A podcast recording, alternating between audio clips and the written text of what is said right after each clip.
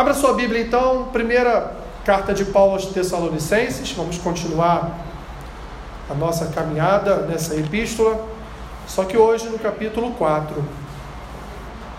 1 Tessalonicenses, capítulo 4. Faremos a leitura e uma breve reflexão do versículo 1 ao versículo 8.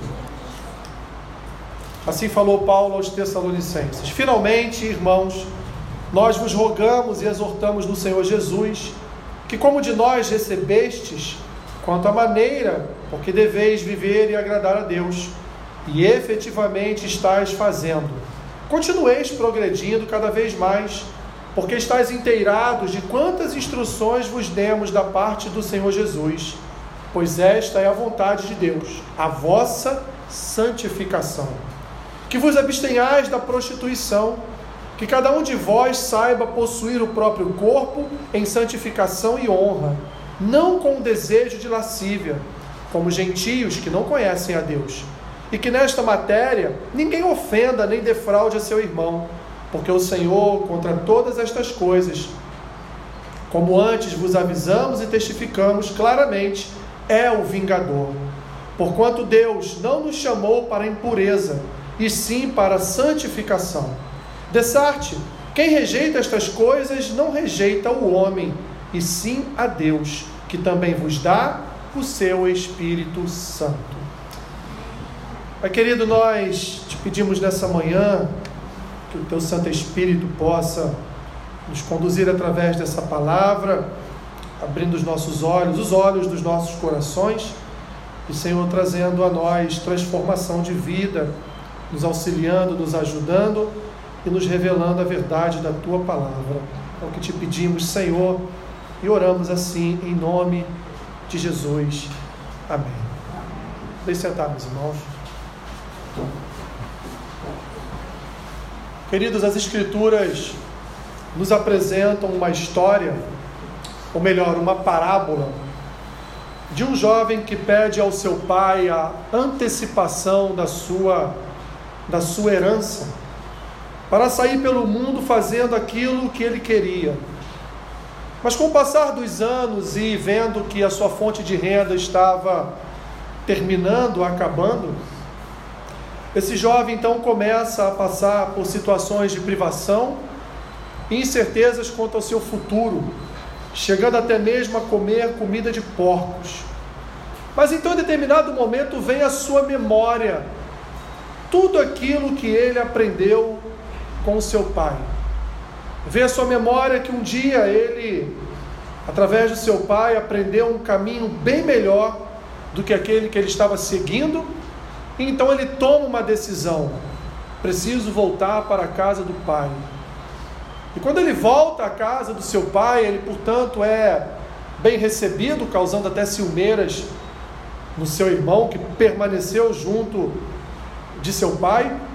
E o seu pai, meus irmãos, através desta, deste arrependimento do seu filho, através da volta, do retorno do seu filho, seu pai chega à conclusão de que, de fato, tudo aquilo que ele ensinou, tudo aquilo que ele levou anos da sua vida, trabalho na sua vida para ensinar o seu filho, valeu a pena, porque o seu filho um dia se lembrou de todo o ensino do seu pai.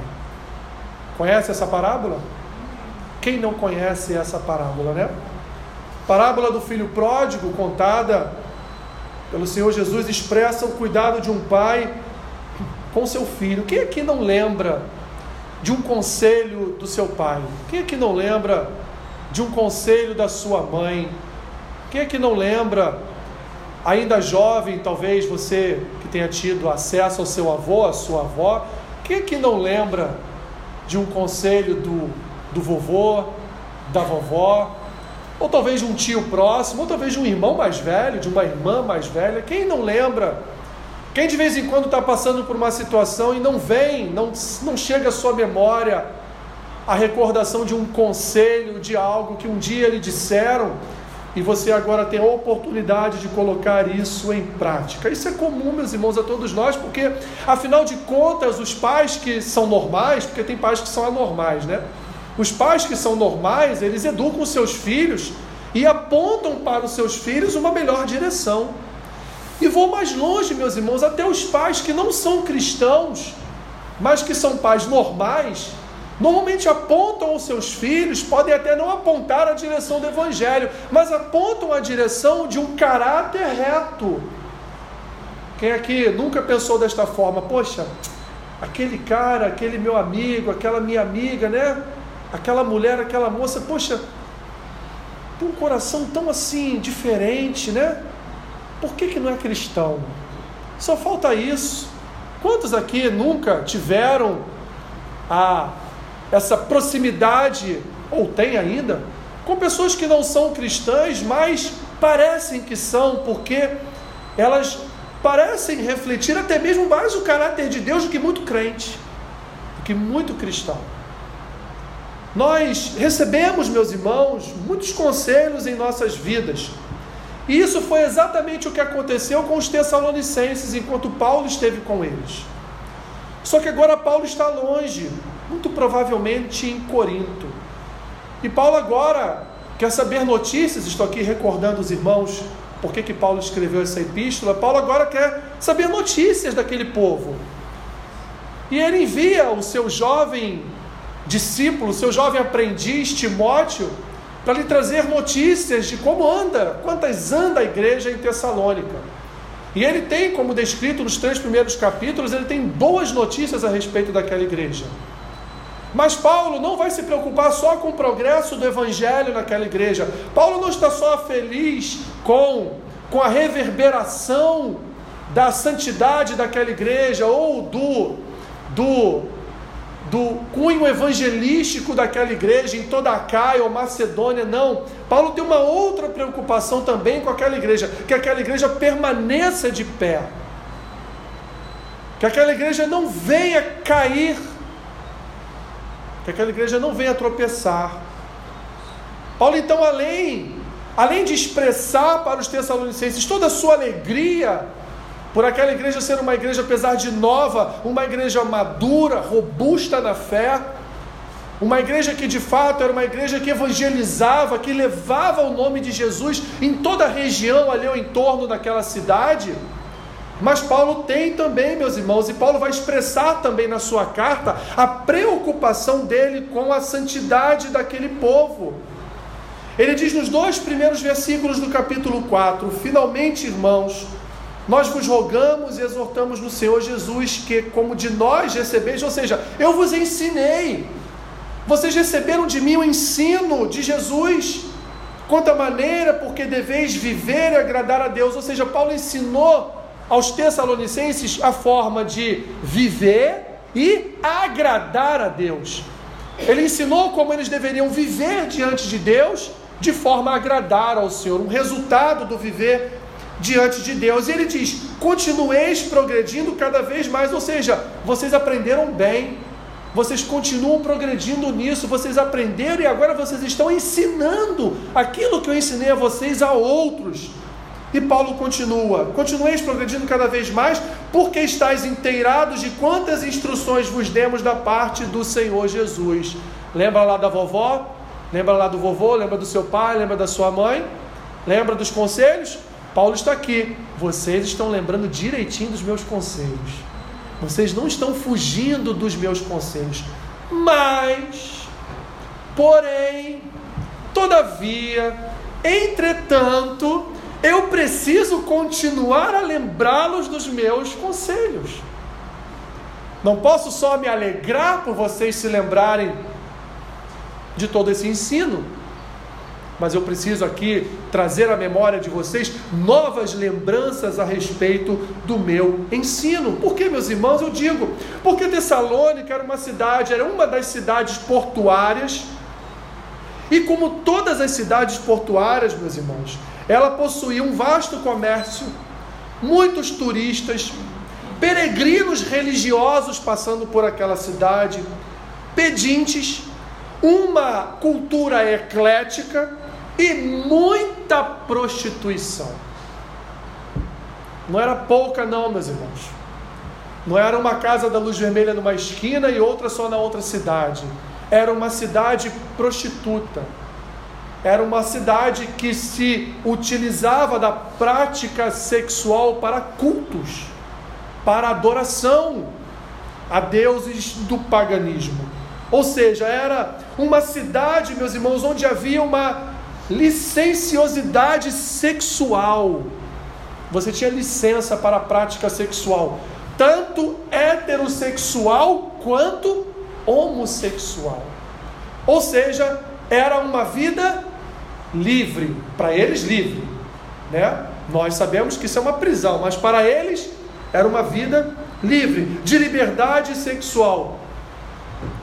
Bem diferente dos dias de hoje, não é? Não é? Bem diferente dos, dos nossos dias atuais, não é verdade?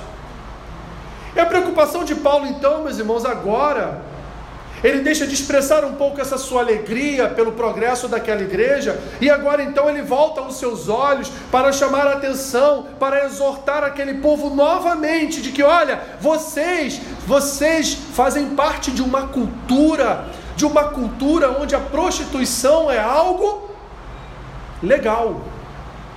Legal no sentido de ser disciplinado legalmente, tá, meus irmãos? Não é legal no sentido de ser bom, não, tá? É legal no sentido de haver uma legalidade para esta prática.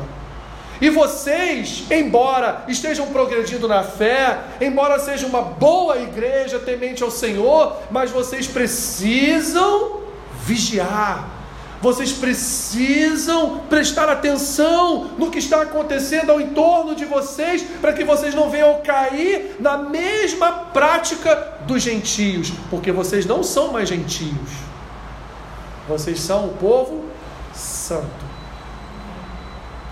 Paulo agora então se preocupa, meus irmãos, se concentra na santidade da igreja, que vivia dentro de todo esse contexto de sexualidade pecaminosa, enraizada numa cultura e propagada como algo natural para os gregos.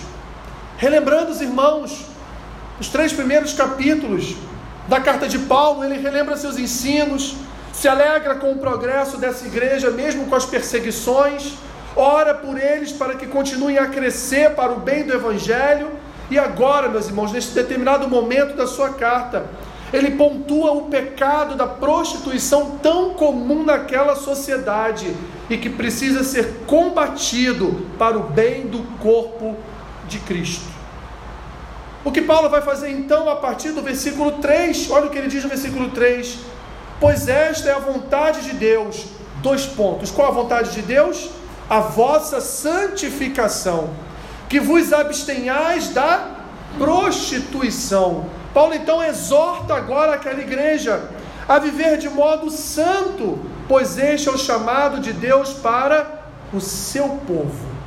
O chamado de Deus para todos nós, meus irmãos, é que nós venhamos a refletir a santidade de Deus é que nós venhamos, meus irmãos, a buscar diariamente a santificação das nossas vidas, sem a qual nós não veremos ao Senhor, sem a qual nós não nos relacionamos com o Senhor.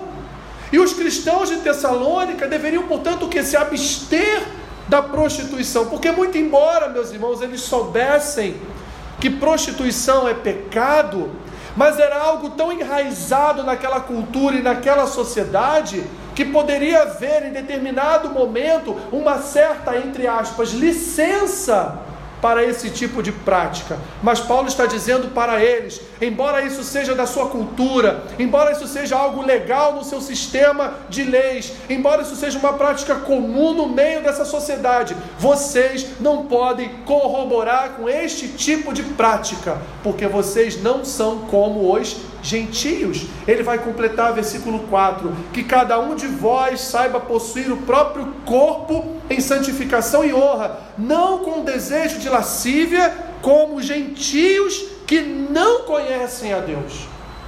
Então Paulo está dizendo: olha, a natureza de vocês hoje é outra, vocês conhecem e se relacionam com Deus. Portanto, esse tipo de prática pecaminosa não pode mais fazer parte da sua vida, porque você não pode testemunhar um falso conhecimento de Deus. Você foi ensinado nas Escrituras, você conhece o Senhor e, portanto, deve andar segundo os preceitos da palavra. Isso, meus irmãos, era mais do que óbvio, né? Precisava Paulo falar isso para aquela igreja? Precisava Paulo dizer para eles: olha, não se prostituem isso era óbvio. Isso era, isso estava mais do que na cara, né? A atitude do cristão de não se prostituir. No entanto, meus irmãos, havia naquela cidade um forte, um forte espírito de prostituição que dominava aquele cenário e levava toda a cidade a essa prática.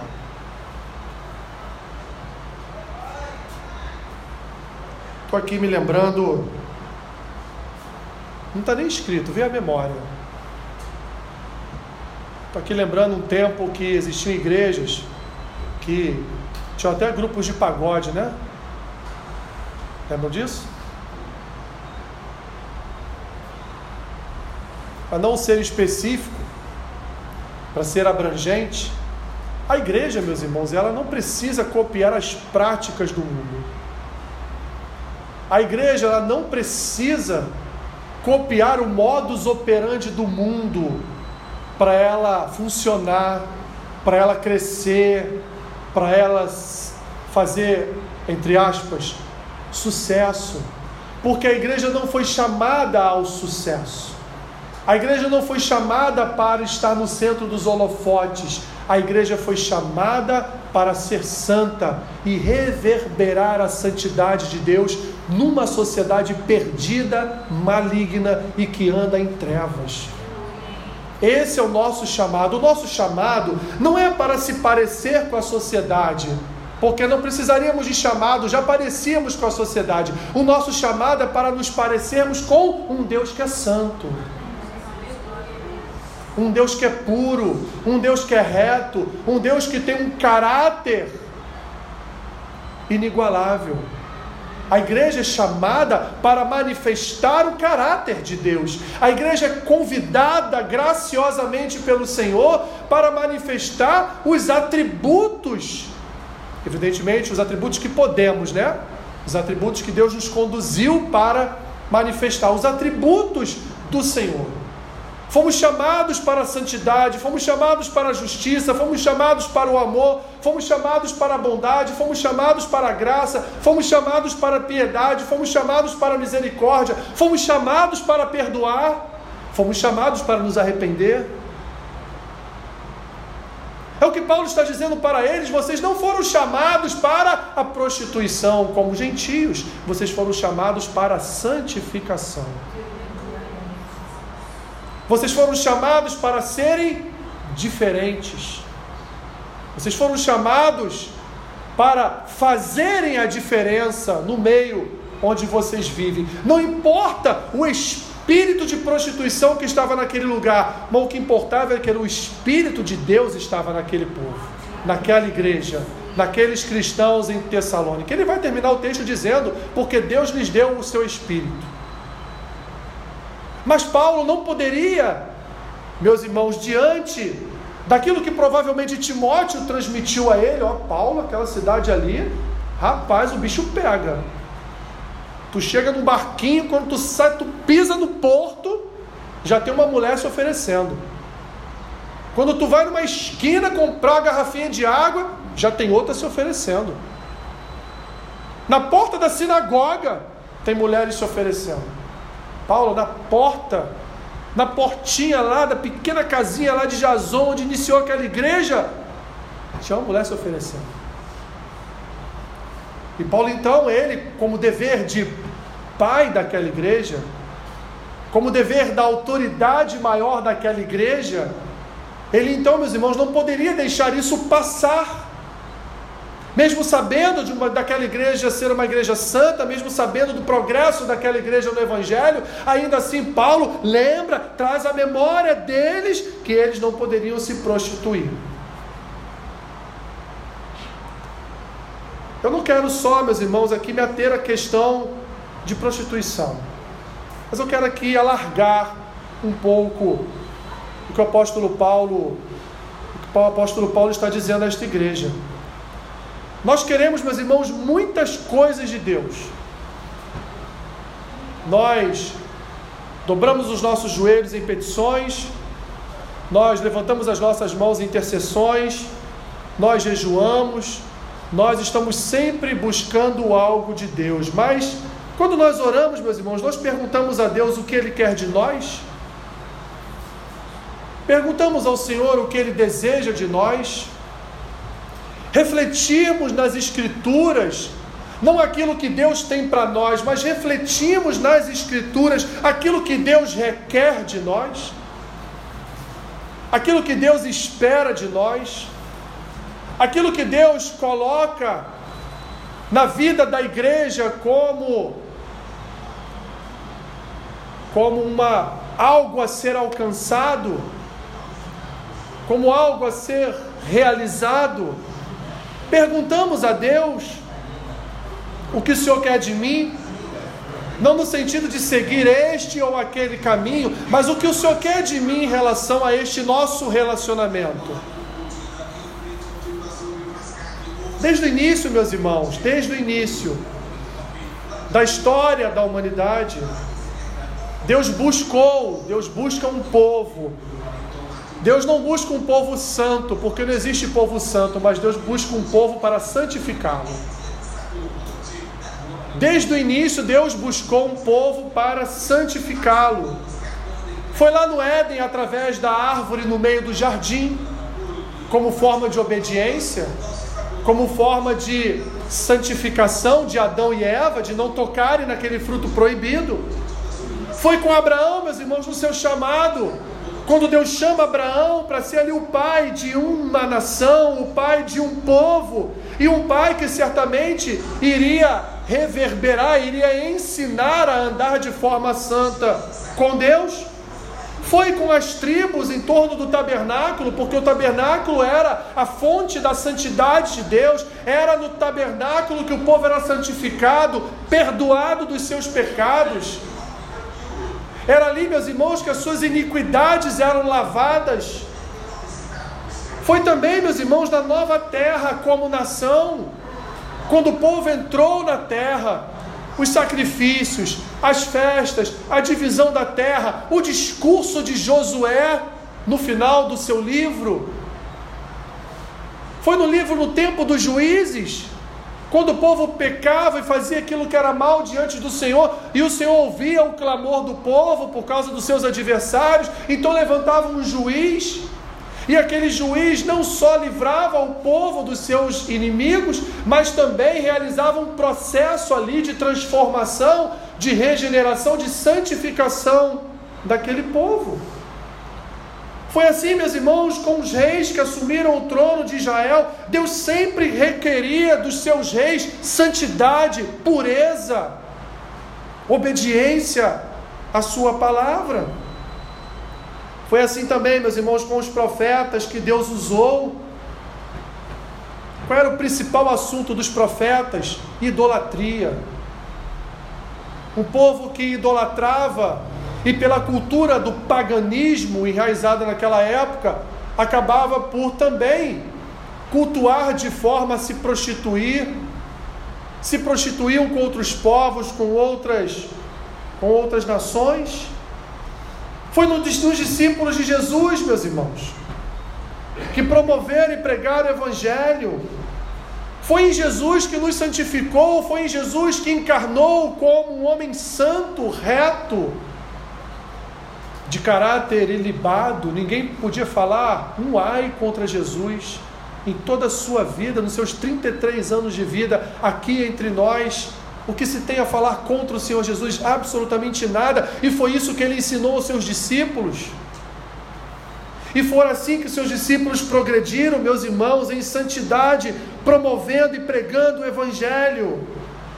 Isso tudo chegou em nós, meus irmãos, o povo de Deus, o povo que Pedro vai chamar de povo santo, o povo de propriedade de Deus, a reunião dos sacerdotes do Senhor.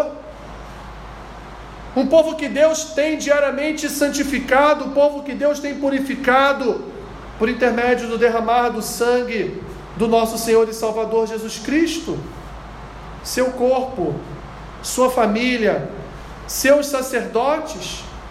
Deus chamou um povo, meus irmãos, para ser santo como ele. Por isso que ele disse em Levítico 11, Levítico 19, em 1 Pedro, capítulo 1, versículo 16: Sede santos como eu sou santo. Ou em algumas versões, sede santos porque eu sou santo.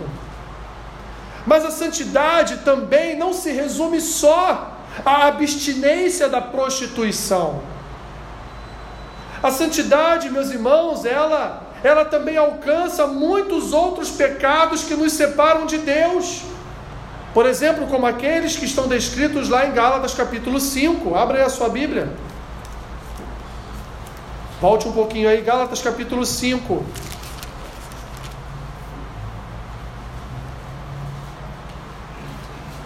Versículo 19.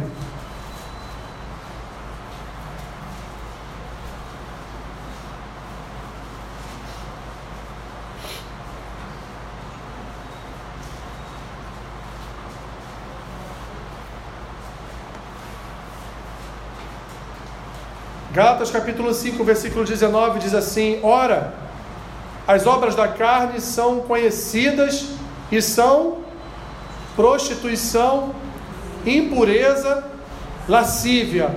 Esses três primeiros aqui, essas três primeiras obras da carne, Paulo reflete e fala delas aonde? Lá em Tessalonicenses. Ele fala da prostituição, ele fala da impureza, ele fala da lascívia. Só que agora vem outras obras da carne.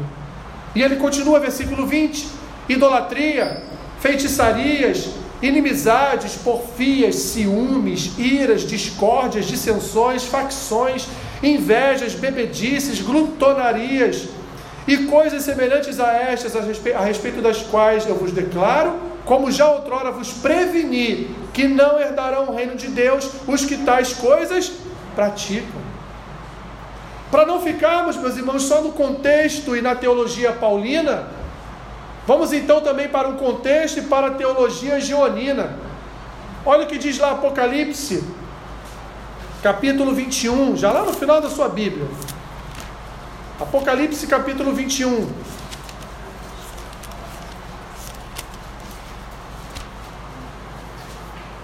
Versículo 8.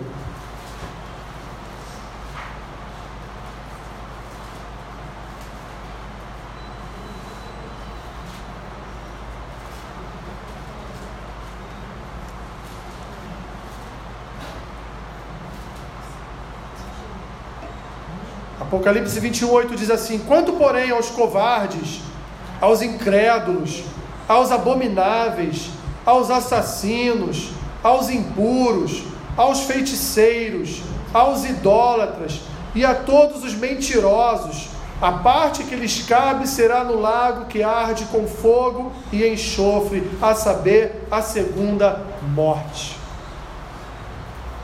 Eu quis, meus irmãos, sair um pouco desse contexto da prostituição que Paulo fala abertamente aqui nesta, nesta parte, nesta perícope de Tessalonicenses, e fui aqui viajar por outros pecados também, que além de nos separar de Deus, também, meus irmãos, causam destruição na nossa vida espiritual, a ponto de nos cortar da videira, a ponto de nos cortar de uma vida eterna com Deus, porque tanto em Gálatas quanto em Apocalipse diz a mesma coisa: os que tais coisas praticam não herdarão o reino dos céus.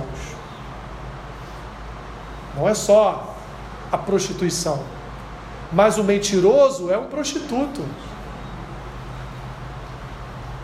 O que causa divisões, ele é um prostituto. O faccioso, ele é um prostituto. O assassino, o ladrão, o idólatra, e tantos outros que um feiticeiro, e tantos outros que vimos aqui, meus irmãos, ele está na mesma categoria daquele que se prostitui. E aí, trazemos a memória, né? Sempre aquela mesma história. A pessoa é uma mentirosa deslavada, né? 171 formado.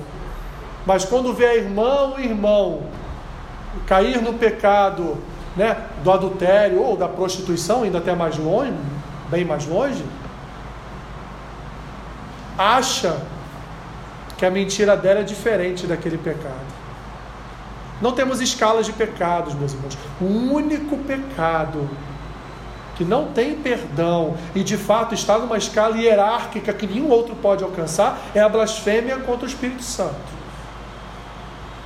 Esse pecado é inigualável, porque ele de fato não é perdoado. Deus quer um povo, meus irmãos, um povo para si, um povo que venha refletir a sua santidade através de obras que deem testemunho da Sua palavra.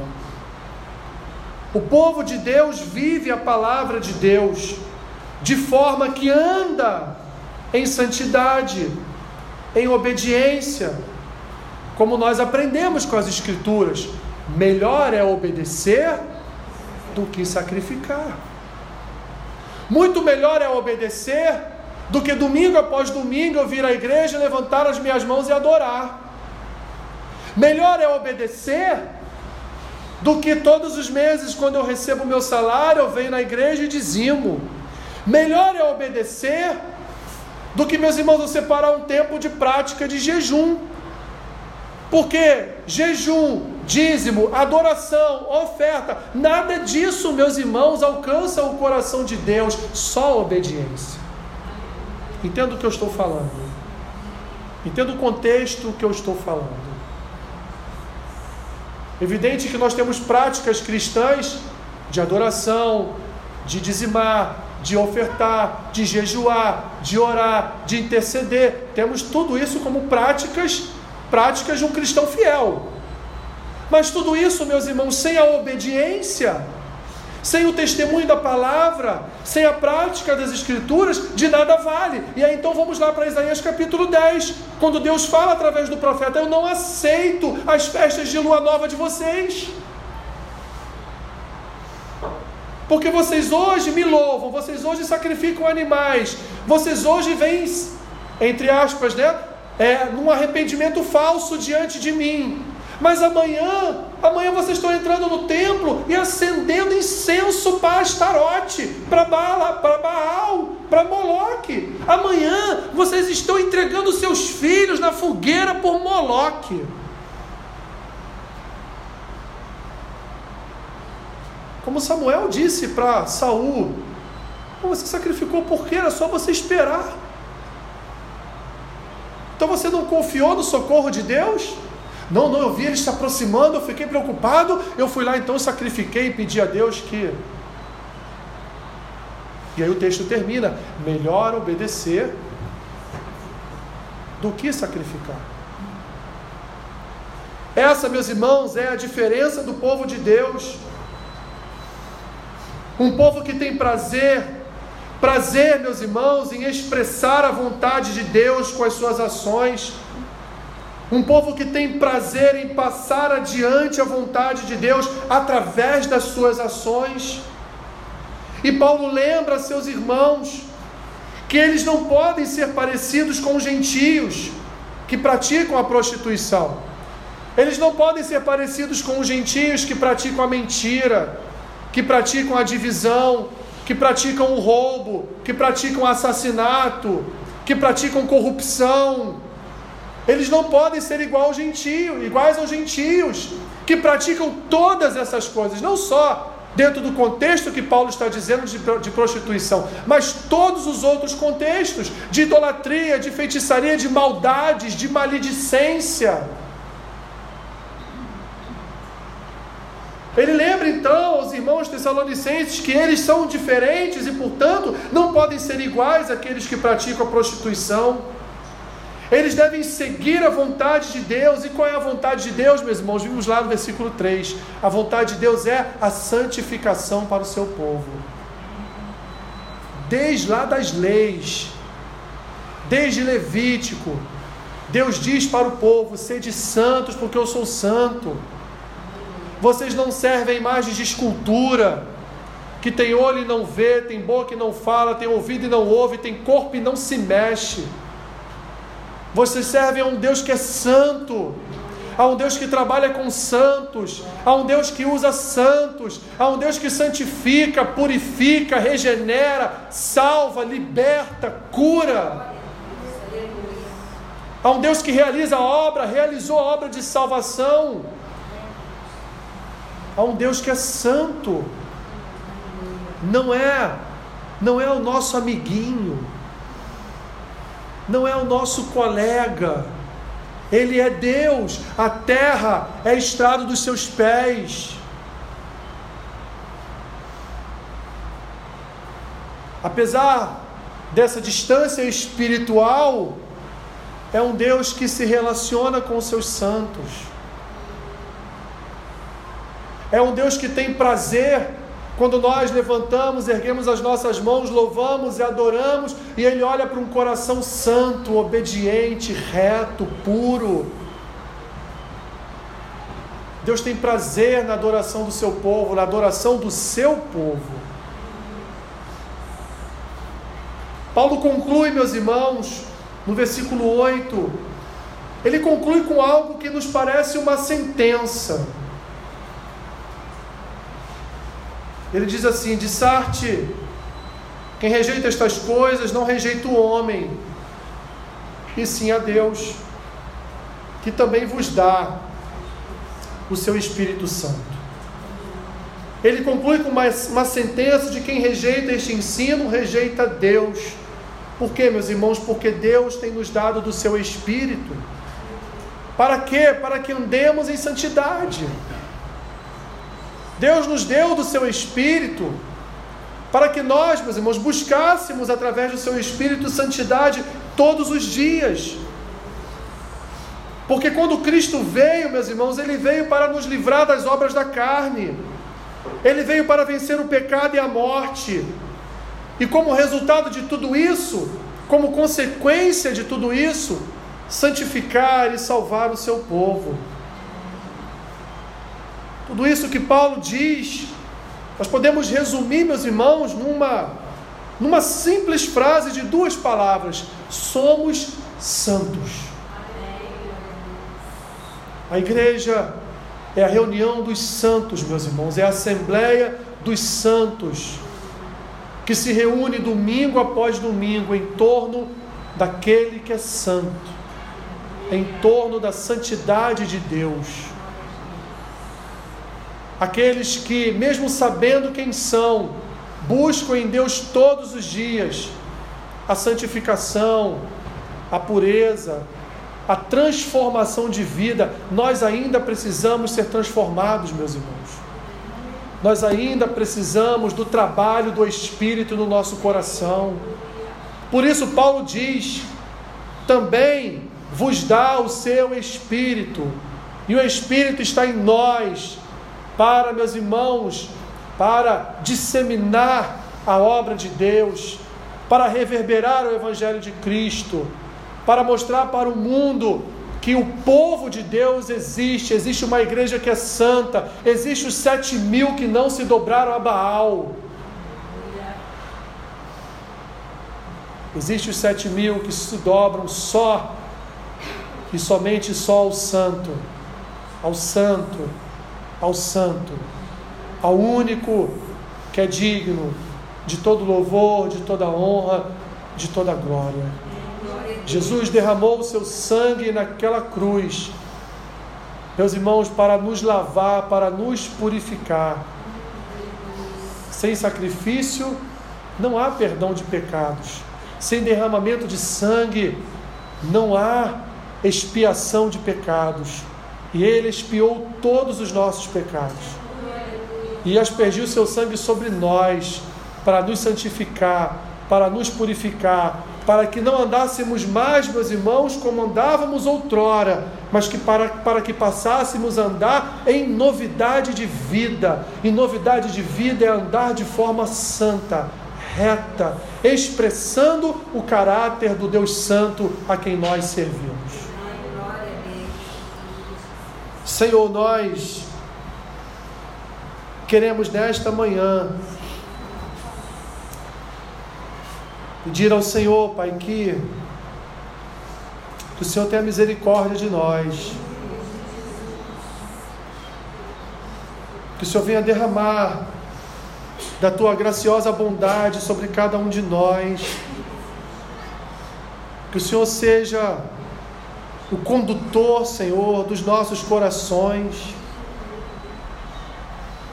Que possamos ser, Pai, homens e mulheres que expressam, que expressam a medida, Senhor, a medida exata da santidade que o Senhor tem nos conduzido. Senhor, que o Espírito do Senhor que está em nós, que nós possamos dar a Ele toda a liberdade para Ele trabalhar em nosso coração, reconhecendo os nossos pecados, confessando diante de Ti, Senhor, as nossas iniquidades, buscando, Senhor, um coração arrependido, buscando o Teu perdão, buscando, Senhor, o renovar da unção do Teu Espírito, buscando santificação, aquilo que precisa ser mudado, aquilo que precisa ser transformado. Que o Senhor venha remover, remover do nosso coração até mesmo, Senhor, os pecados que ainda se encontram em oculto no nosso coração. Que o Senhor venha revelá-los, que o Senhor venha nos limpar de cada um deles. Ajuda-nos, Senhor, ajuda-nos nessa nossa caminhada para não pecarmos contra Ti. Mas se em algum momento, Senhor, viermos a cair, temos o Senhor que nos levanta. Temos o Senhor, temos o Senhor que é a nossa sorte. Temos o Senhor que é o nosso Salvador. Nos perdoa, Pai. Em Cristo Jesus, nos perdoe. Nos perdoe que Sejamos, Senhor, todos os dias, não só em obras, mas também em pensamentos. Sejamos santos diante do Senhor. Santifica-nos, Senhor. Santifica-nos através da tua palavra, porque a tua palavra é a verdade para as nossas vidas. Em nome de Jesus. Amém.